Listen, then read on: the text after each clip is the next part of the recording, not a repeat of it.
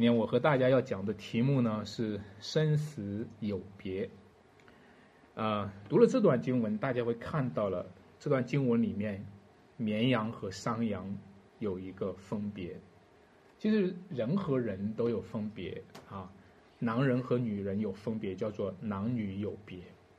啊，人可能会有高一点、矮一点、胖一点、瘦一点，人可能会有文化的这个嗯，这个不同的文化和不同的种族都会有分别。但这些分别并不是最大的分别哈，算不得什么。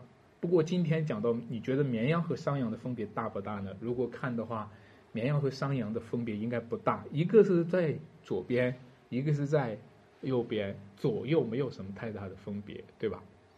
可是你读到后面就发现，这个分别是生和死的分别，这个分别是这些绵羊去了永生。那些山羊呢，却去了永行里面。我们知道中国有一个词叫做生离死别，生离死别呢，就是人生当中最大的一个分别了，对吧？在武汉的呃瘟疫当中，有很多的家庭面临着生离死别。我们会看到有一些视频播放，呃，就是一个小女孩看着她妈妈在殡仪车里面。被带走了以后，死去了，她也不能看，然后就直接去拉去火葬，然后去绝望的喊叫她的妈妈，这就是生离死别。我们有时候对着一个人离开，我们说别了，永别了，这种分别，这种离别是让人很痛心的。但是我说，他还不是最痛心的，他还不是最悲惨的，最悲惨的是，最悲惨的还不是人生和人死。之间的分别，最悲惨的是什么？是永生和永死之间的分别。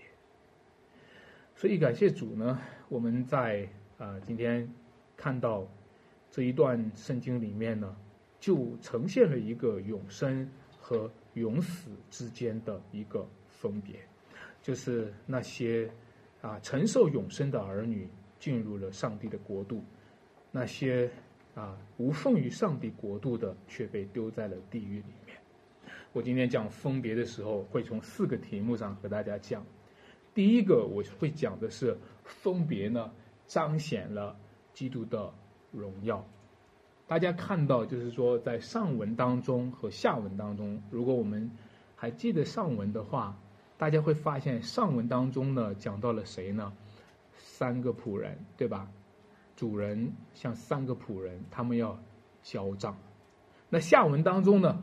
下文当中，在这个我们今天读的不是针对的三个仆人交账了，而是向着万民来审判。所以呢，万民的审判就比三个仆人的交账气势要更大，对吧？规模要更大啊！也就是他告诉我们，不仅仅是基督徒，不仅仅是这个主的仆人要面对审判。而是要万国万民要面对审判。相对于主人对仆人的算账，君王对万民的审判是一个更大的荣耀，因为基督已经得国了，啊，因为基督已经要得胜了。我们的人生当中，有某些时候我们会得意，某些时候我们也会得势。但是呢，我们都会失意。虽然我们会得意，也会失意；虽然我们会得势，也会失势。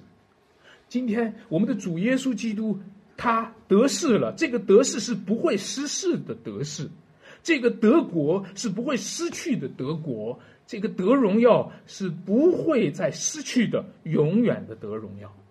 这个时候，门徒就发现，哎，我们的主人不简单。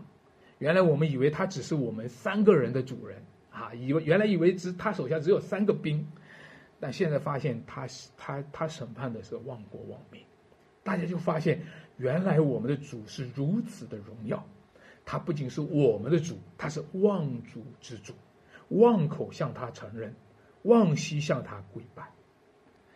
讲到主的荣耀，让我们类比一位所罗门吧，因为审判别人的人总是有荣耀的人。有荣耀的人才能审判别人，对吧？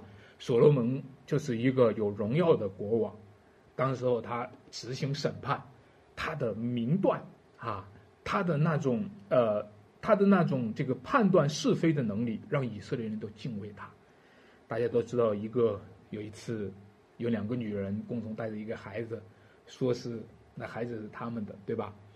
然后所罗门就非常明断，就断出来这个案子，啊，最后大家都记得说拿刀把他劈成两半儿，对吧？然后呢，争争孩子争妈妈就说不可以不可以，对吧？然后所罗门就断出来了。那么所罗门断出这个案子来，就是他的荣耀。弟兄姐妹们，所罗门的案子只是个小案子。所罗门的案子是个生活琐碎的一个案子，当然这事儿也不小哈。但是你知道，有历史很多比这个大的案子是悬案。历史有很大的案子都是悬疑的案子，是疑难杂症、冤假错案。这些案子谁来断？有很多无头尸案，到现在都没有断。谁来断？就是我们的主耶稣基督，他要来断这个案子。他要审判万国万民，他要审判死人活人，他要把那些死人从阴江里提出来审判。不单是这样，甚至他要审判那堕落的天使，连死亡和阴江都要被丢在什么地狱里面。所以呢，我们就会看到主耶稣基督的荣耀是何等的大。不过，我们说到他的荣耀，首先要说的是什么呢？你知道他的荣耀不是。忽然来的，他的荣耀是来自于什么呢？来自于他经过了羞辱，他经过了受苦，他经过了十字架，他道成了肉身，他本有神的形象，他本有神的能力，但是他却道成了肉身，降卑了自己，他成为一个什么呢？会饿了的人，他成为一个会渴了的人，他成为一个会赤身肉体的人。他甚至住在监里面，被挂在木头上，被钉在十字架上，他被吐唾沫，他被戏笑，你知道吗？耶稣是承受了这么多的羞辱。当你看到主耶稣基督，他有那么大的荣耀的时候，你知道吗？他其实是曾经承受了那么多的羞辱，在他身上的羞辱有那么多，所以今天有加倍的荣耀要还给他。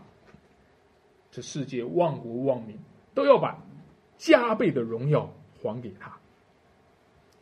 讨论到审判的时候，很多的人都关心自己的案件，有很多的上访者都很关心自己的案件，他们会跑到北京去，或者跑到县一级、省一级啊，中央，他都很关心自己的案件。但是很多的人呢，只关心自己，他只关心我受委屈了，只关心自己。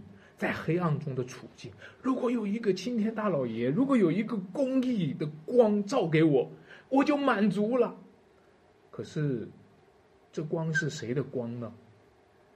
这个给我们公道的主人是谁呢？其实我们不怎么关心，我们只关心只要我的案子能够解决了。但是，请问，给我们解决案子的那个主？那个主人，那个公义的主人是谁？那个审判的主是谁？我们不怎么关心，我们不怎么在乎。各位，你知道为什么很多人不信耶稣吗？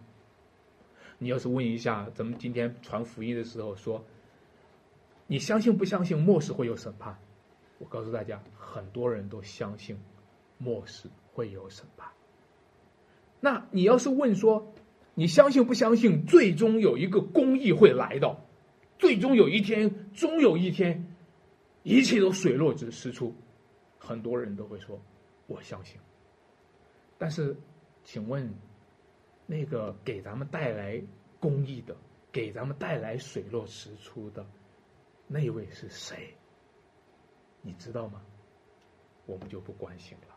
其实今天很多人不相信耶稣就是这样，他相信未来会有一个公益，但是他不知道那个公益的主人是谁。是哪个神明？究竟是神的儿子基督呢，还是某个佛教的神，还是道教的神，还是哪个民间宗教的神？我们不关心这个。各位，你知道吗？我们不关心耶稣的荣耀，我们只关心我的案件被审判好了。我们不关心那个审判之主耶稣基督的荣耀。所以等到他的荣耀彰显的时候，我们的心里就充满惧怕。到他再来的时候，就地上的望族因他哀哭，我们充满了惧怕。今天饥荒来了，瘟疫来了，我们充满惧怕；地震来了，我们充满惧怕，因为。这一切吹起的号角，那将要来的是谁？我们不知道。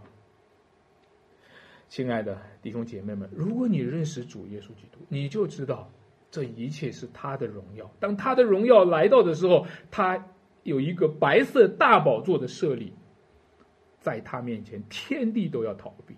这就是基督的荣耀，这就是他审判世界的荣耀。不认识这位审判的主。只知道一个审判有什么意义呢？不认识这位审判的公义的主，只寻求公义有什么意义呢？不认识这位公义的主、审判的主，枉为一个人，也浪费了自己的生命。我讲第二点，分别要透视出公义的生命。基督降临带来了终极的审判。他并不是像这个世界的审判，世界上也讲审判，以法律为准绳，对吧？以事实为依据，也讲公义，但是这种公义是抽象的，这种公益是没有生命的，这种公益有时候往往只是为了一些法条，为了一些规定，其实不是为了活生生的生命。我给你举个例子。就说所罗门的审判吧，你说所罗门那个审判公义不公义？那个那个两个妇人哈，共同的说这孩子是我的，然后说他说他他说是我的，他也说是我的。所罗门做了一个非常公义的审判，来拿刀来劈成两半儿，一人一半儿，公义不公义啊？公义，公义吧？那个孩子就被劈死了，对吧？这就是今天这个世界上追求的公义，忽略了生命。这就是这个世界上追求的公义，你你知道吗？最不公义的事情就是把公义和不义对半分开。你一半儿他一半你们都不要吵。最不公义的事情就是把上帝和魔鬼对半分开。中国人一说上帝，总要把神和鬼放在一起，敬鬼神而远之。把鬼和神是放在一起，对半分开。你看到吗？最不公义的事事情，就是把真神和假神、真道和假道、真理和谎言摆在同一条水平线上，公道的、公公道道的给你分开。啊你们都是四大宗教，一人一份儿，谁也别抢。这就是最不公道的事情，最不公义的事情。你知道是什么？就是把审判的主和被审判的罪人放在同一个水平线上，当做原告和被告。哦，当上帝要审判世界的时候，审判罪人的时候，然后我们跑过来，在中间搞搞搞搞和平来了。我们就说啊，你们别吵，你是原告，你是被告。结果大家知道我。来做中间人，做审判者，我是谁呢？我也是一个有罪的人。结果呢，坐在那个法庭上的那个审判官位置上的是一个罪人，反而把上帝、把审判的主放在了审判台下，这是最不公道的事情。所以这样的事情就发生了：比拉多在审判台上，耶稣基督在审判台下。结果呢，最不公道的事情就发生了。那罪人做了法官，却把审判世界的主钉在了十字架上。各位，什么叫公义？什么叫公平？我们重新评估一下吧。真正的公义就是以主为主，真正的公义就是以主为有生命的主，真正的公义就是以神为神，真正的公义就是以神为永生的神。这个世界上，他们一切的审判都是基于不义。所有的审判都需要耶稣基督，他要再来亲自的方案。主耶稣基督已经复活了，已经升天了，他将要再来亲自的审判这个世界。那好，我们讲一讲对绵羊和山羊的审判，你觉得公平不公平？现在主人过来说，王过来说，哎，把绵羊放在左边，把山羊放在右边。我讲错了哈，是仿的哈，把山羊放在左边，把绵羊放在右边。我问大家，这个审判公平不不公平啊？啊，你一半儿，他一半儿，公平吗？公平。其实，如果恶人可以分了一半儿的话，是不公平的。如果给啊，你是好人，好给你一半儿，啊，你是恶人啊，给你一半儿，恶人就这么混下了半壁江山。他可以再侵略你，然后再混下半壁江山，这是不公义的。左边和右边如果是对等的话，是不公义的。所以让我告诉大家，这一段经文里面讲到“分别”这个词，哈。它在原文里面呢，啊，for lizo 是选招的意思。这个分别并不只是说当当的说哦，你在左边，你在右边，你们对半分。不，这个分别是选招，是从这个世界当中分别出来，蒙神选招分别出来。亲爱的弟兄姐妹们，这不是简单的分开而已。不是说你在左，他在右，你们各有各的道理。不，这是说上帝要从那世界当中把我们提炼出来，分别出来，好像麦子从稗子中间分别出来。我们把麦子和稗子分开，绝对不是说对等的分开，或者说我们把麦子从糠秕当中分出来的时候，绝对不是对等的分开。大家都知道，养场的时候。麦子就分到一一堆儿，是吧？糠就分到另一堆儿了，那是不是一个公平的、对等的分开？不，其实，真正上帝的目的心意是在麦子的身上。所以，对于康比来说，上帝的审判是可怕的。如果你觉得上帝的审判是可怕的，你必须要问：我们是不是康比？我们是不是商羊？我们是不是败子？但是如果你是一个真基督徒的话，你不希望有一天上帝当众承认你吗？你不希望有一天你被显明出来吗？亲爱的弟兄姐妹，“分别”这个词其实呢，常常会被滥用，尤其是在教会分裂的时候。你知道，很多人在分裂教会的时候，他也用“分别”这个词，对吧？我不和你来往了，我们我们一分为二，我们和你们分别出来。这带来很多的困扰。什么叫做分别？什么叫做分裂？我觉得分有三种层次。第一种基本的层次就是平等的分开，就是你在这边，你在这边，不存在谁好谁坏，这是叫平等的分开。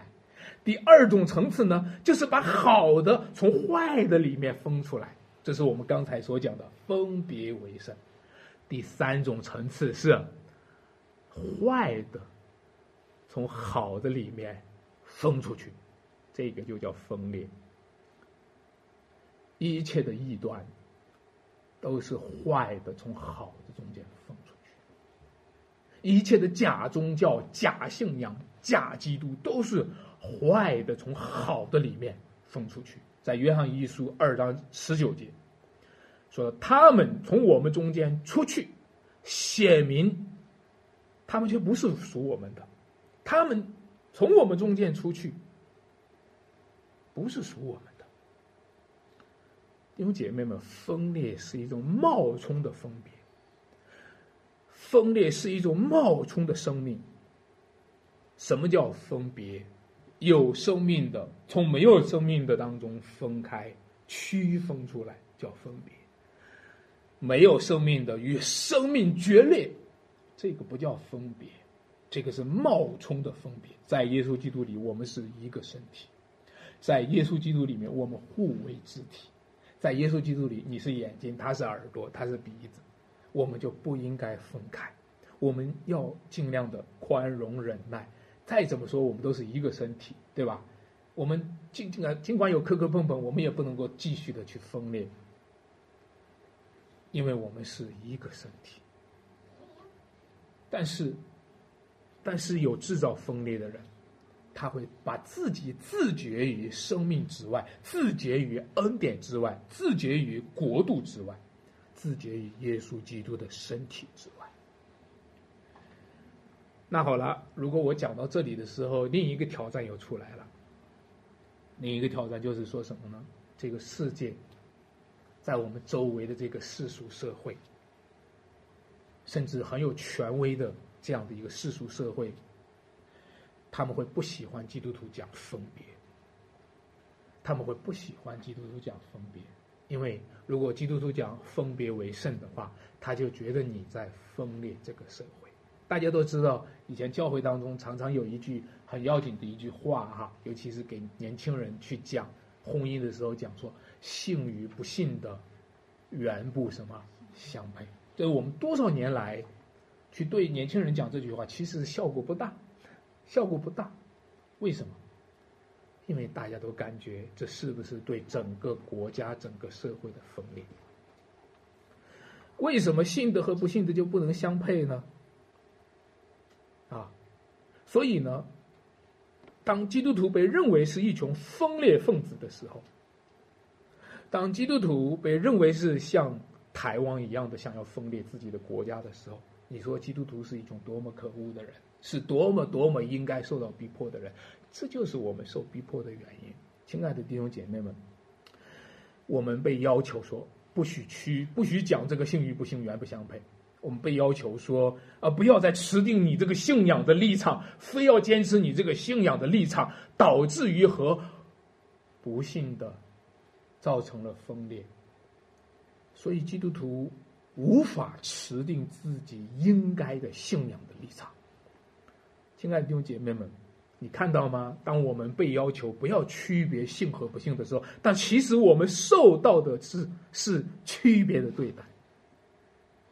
你知道吗？基督徒在这个社会上会压压力更大。你知道吗？基督徒做一个上班的时候压力会更大。基督徒做一个公务员的话，是是有压力的，是有问题的。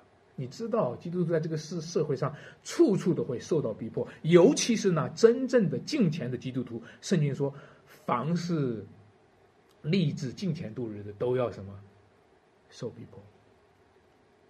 那你说，为什么？基督徒会受到逼迫，因为你被区别对待了。虽然今天外面说哦，基督徒你们不要区别信和不信，但是我告诉大家，外面的人就会把你区别对待。虽然不断的有人说你们基督徒太坚持你们的信仰立场，导致了这样的一个裂痕，其实这是一个本质的差别。外面的人早就没有信主的人。这个世俗社会早就把基督徒区别出来，看作异类了。各位，你知道吗？这也是上帝把我们分别出来的方式。基督徒如果为主受逼迫，如果背上十字架，在我们身上如果有唯一受苦的记号，那就是神将我们分别出来的记号。我们往往分不清什么是一种相对的区别，什么是一种绝对的区别。比如说啊，左边和右边，这只是一种相对的区别，意义不大。左边和右边，咱们都要平衡，对吧？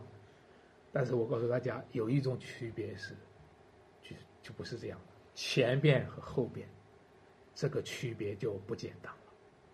上边和下边这个区别就不简单了。你能够要求说左边和右边你们要平衡啊？你能够要求左边右边要平衡，但你很难要求前面和后面要平衡，对吧？你很难要求上面和下面要平衡，你很难要求生命和死亡、生和死之间要平衡。亲爱的朋友，亲爱的弟兄姐妹们，你知道吗？有一种本质的区别，是首先需要区别出来的，才能够找到平衡。有一个绝对的区别，是首首先要区别出来，我们才能够找到平衡。在耶稣基督里面，这是一个生命的事情。如果你不在耶稣基督里面，就没有生命。你在耶稣基督里面，你是绵羊；不在耶稣基督里是山羊。你在耶稣基督里，你是麦子；不在耶稣基督里就是稗子。这是一个生命。与非生命的一个本质的区别。我们在这一生当中，有很多时候，我们像麦子和稗子一样是混杂的，我们得忍耐，没有办法，今生今世都是这个样子。我们就需要麦子和稗子，它形态相似，本质却相异，对吧？你总得忍耐，但是结局来了，秋天来了的那一天，你就别指望他再和你在一起。所以我讲到这里的时候，我真的就想提醒。我们的亲人，我们的朋友，也许我们现在还在一起，这是上帝的恩典。我们感谢主，让我们还在一起。上帝让我们彼此在忍耐，对吧？但是实际上有一天，结局会来到，结局会来到。如果各位亲人、各位朋友，你知道吗？绵羊和山羊的区别是在永恒当中就定下来是区别的。是在创世以来就定下来就区别的。你看那段经文怎么说的？说你们这创世以来蒙我父赐福的，你看到吗？是在创世以来、历史以来，是在永恒当中，上帝就已经赐福了他。就好像在一个鸭子里面有一个蛋，有一天蹦出来，蹦出一个丑小鸭来。然后这丑小鸭最后变成天鹅了，是吧？你知道吗？那是创世以来就命定的，是上帝命定让那个丑小鸭的蛋在那里出现的。今天有那么多丑小鸭出现在你们中间，大家就很反感它。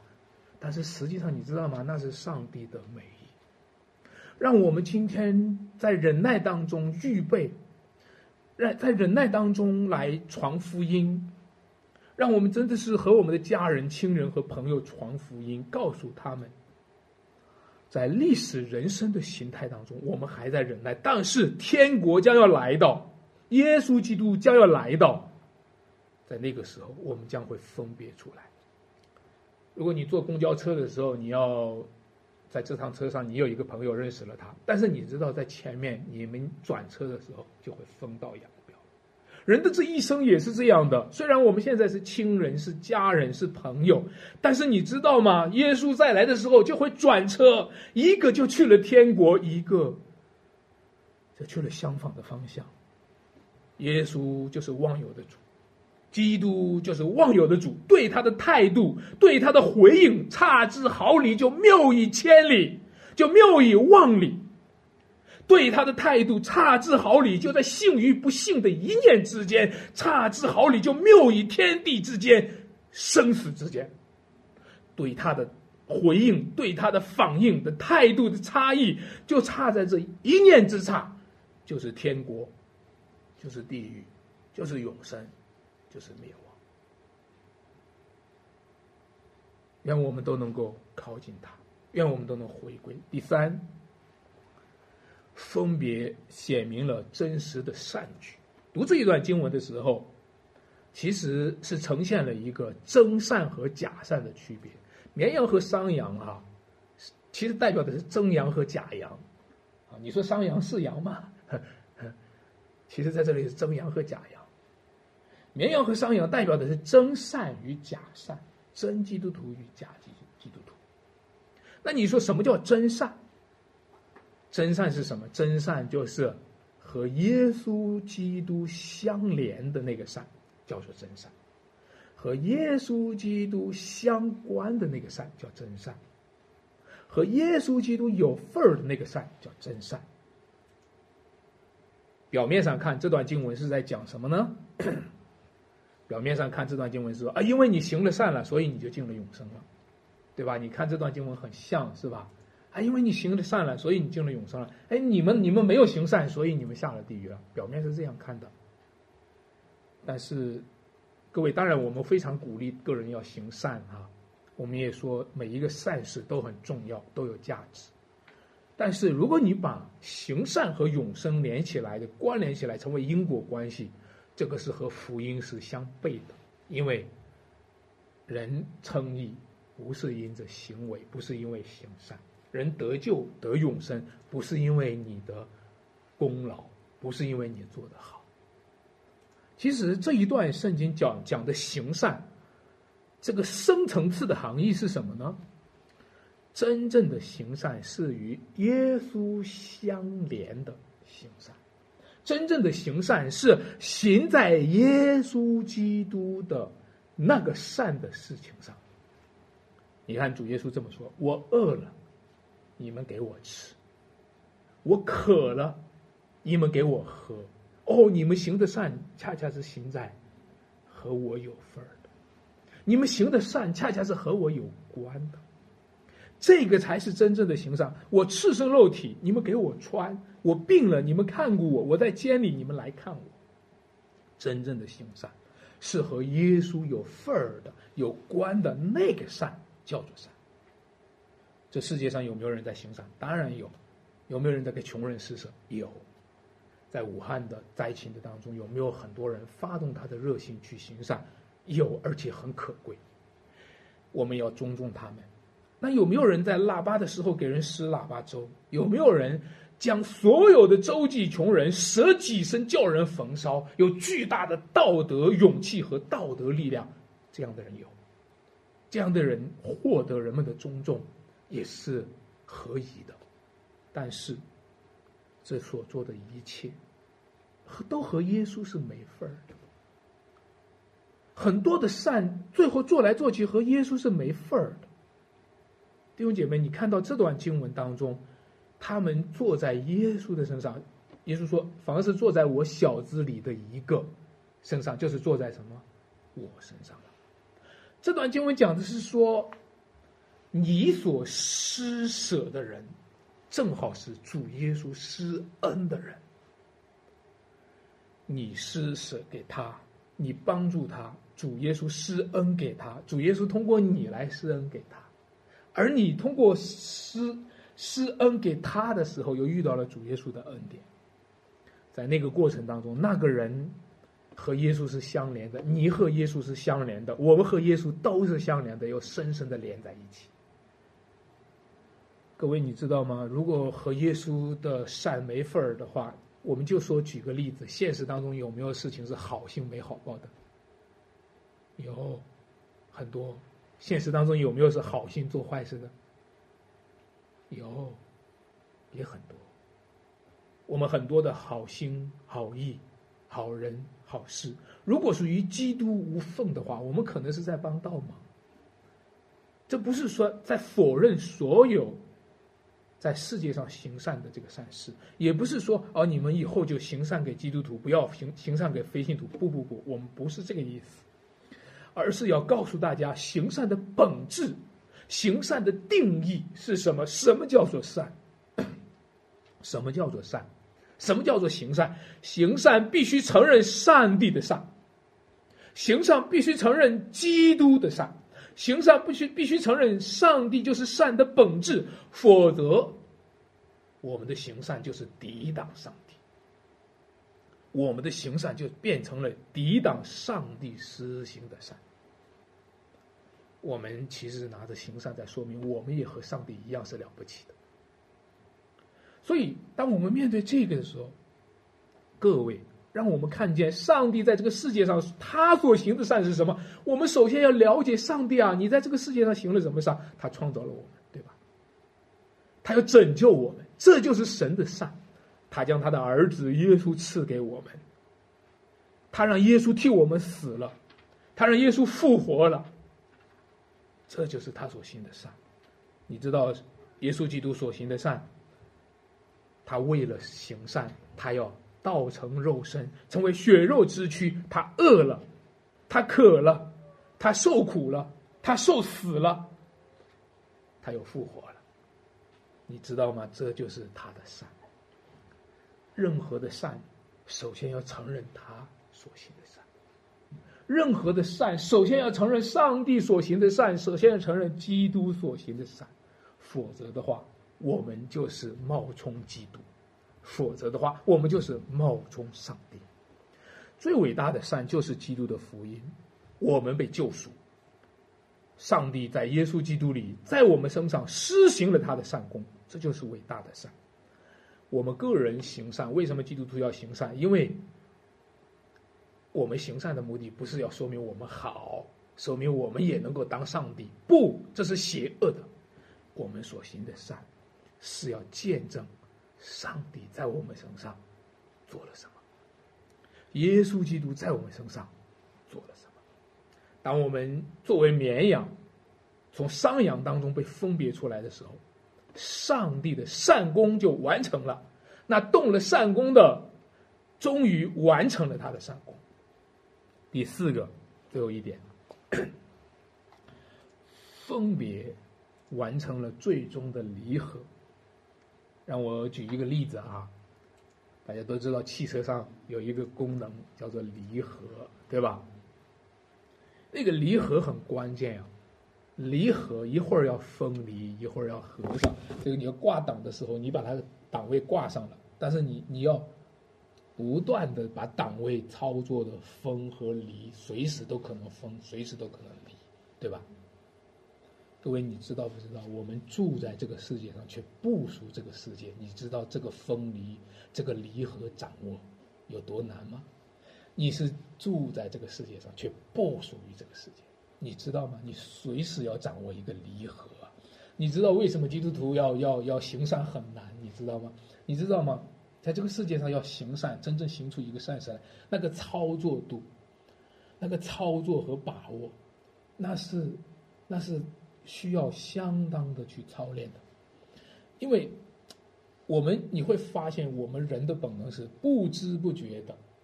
你看今天读的经文就是这样，这段经文里面，行善的人也是不知不觉，作恶的人也是不知不觉。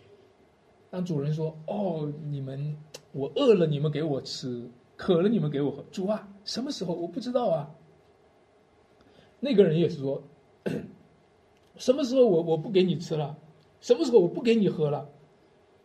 不知不觉的就在行善，不知不觉的就在行恶。你看这两穷人，你知道为什么吗？因为我们一旦离合，一旦挂上档，我们就不是我们了。基督徒也活着的就不再是我，犯罪的人那个时候犯罪的时候也不是他，那魔鬼在他里面。基督徒也是活着的，不再是他。各位，你知道吗？我们真的是需要在离合挂上档位的时候形成了联合。当我们与基督联合，我们活着的不再是自己，不知不觉的活在善里面去行出善来。但是太多时候，我们的老旧人会发动。其实这个世界上没有与基督联合的人，都在与魔鬼联合。在这一段经文当中，之所以把这群山羊丢在魔鬼的坑里面，丢在魔鬼的地狱里面，因为他一直在扮演着魔鬼的使者，和魔鬼的使者、魔鬼的爪牙、魔鬼的工具是同一条路。各位，让我们今天看见，真是需要主怜悯我们，赐福给我们，让我们与基督联合。一个属于世界的人，没有独立的能力起来行善。行善还不容易啊，他饿了你就把吃的给他嘛，这不容易啊；他渴了你就把喝的给他嘛，这不难吧？不不不不，一个属于世界的人没有能力行善。一种是消极的、无力的、没办法，比如说一个老太太摔倒了，唉，不敢扶，这社会不敢扶，他也知道应该扶。他是无力的，另一种呢就不是无力的，是积极的，是故意的，不不敢，不给你吃，你饿了偏不给你吃，哦，有这样的人哦。我们弟兄姐妹们被关起来的时候，有时有时候遭遇到这样的，你饿了不给你吃，那些关押圣徒的人也是不给你喝。各位，你知道为什么他们会这么做吗？他们是有能力行恶吗？其实他们显出来，他们所做的一切，都是被自己的归属和联合限定了。什么意思呢？如果他要是敢行善，他虽然知道那个人饿了应该给他吃，对吧？给他一杯水，这个小小的行动并不难，但是他没有勇气。如果他要是敢这么做，他就会被他的朋友圈笑话，他就会被他的周围的朋友圈轻看。如果他不去作恶，不去欺负那个人，他就会被他的朋友圈痛恨、咒骂。各位，你知道吗？一个属乎世界的人，没有能力去行善，虽然他知道是善的，他的良心也知道是应该怎么做，不应该怎么做，但是他的离合功能坏了，他离不开这个世界，他的离合功能坏了，他离不开他的朋友圈，他离不开周围的人对他的评价。各位，所以主就说：“你看这段经文，主说什么呢？你们这些被咒住的人，离开我。”主开始对他们说：“离开我，因为你平常离不开那个朋友圈，平常离不开这个属世的、败坏的、堕落的。你明明知道那是犯罪，你还是离不开。”啊，今天大家都看到了，周围到处都是一片谎言的时候。前前两天大家看到李文李文亮，李文亮被责备是造谣的时候，点赞的人数是有多少？啊，我以为原来以为是四万，后来说是六十四万人点赞。各位你看到吗？我们能离开这个圈子吗？我们现在知道那是说谎，我们能离开那个圈子吗？主耶稣说：“你离不开，所以请你离开我。”以前有个流行歌曲叫《请你离开我》。也有有个，如果你有新的，你有新的彼岸，请你离开我。主耶稣今天对你说：如果你和这个世界上联合在一起，你的彼岸不是主耶稣，你的彼岸不是天国，你的彼岸就是地狱，请你离开我。各位，那属于基督的，他因为与基督的联合，就与基督有。天国有缝，那不属于基督的，因为与基督的无缝，陷入了这个世界，最终也陷入了那个地狱。有我们都不愿意面对悲欢离合，对吧？悲欢离合，但是各位你知道吗？现在就像操作离合一样，开车操作离合一样，你真的有时候得面对悲欢离合。有时候，作为一个基督徒，真的是要面对悲欢离合。有时候你明明知道很多的人不喜欢你这样走，你还得操作这个离合。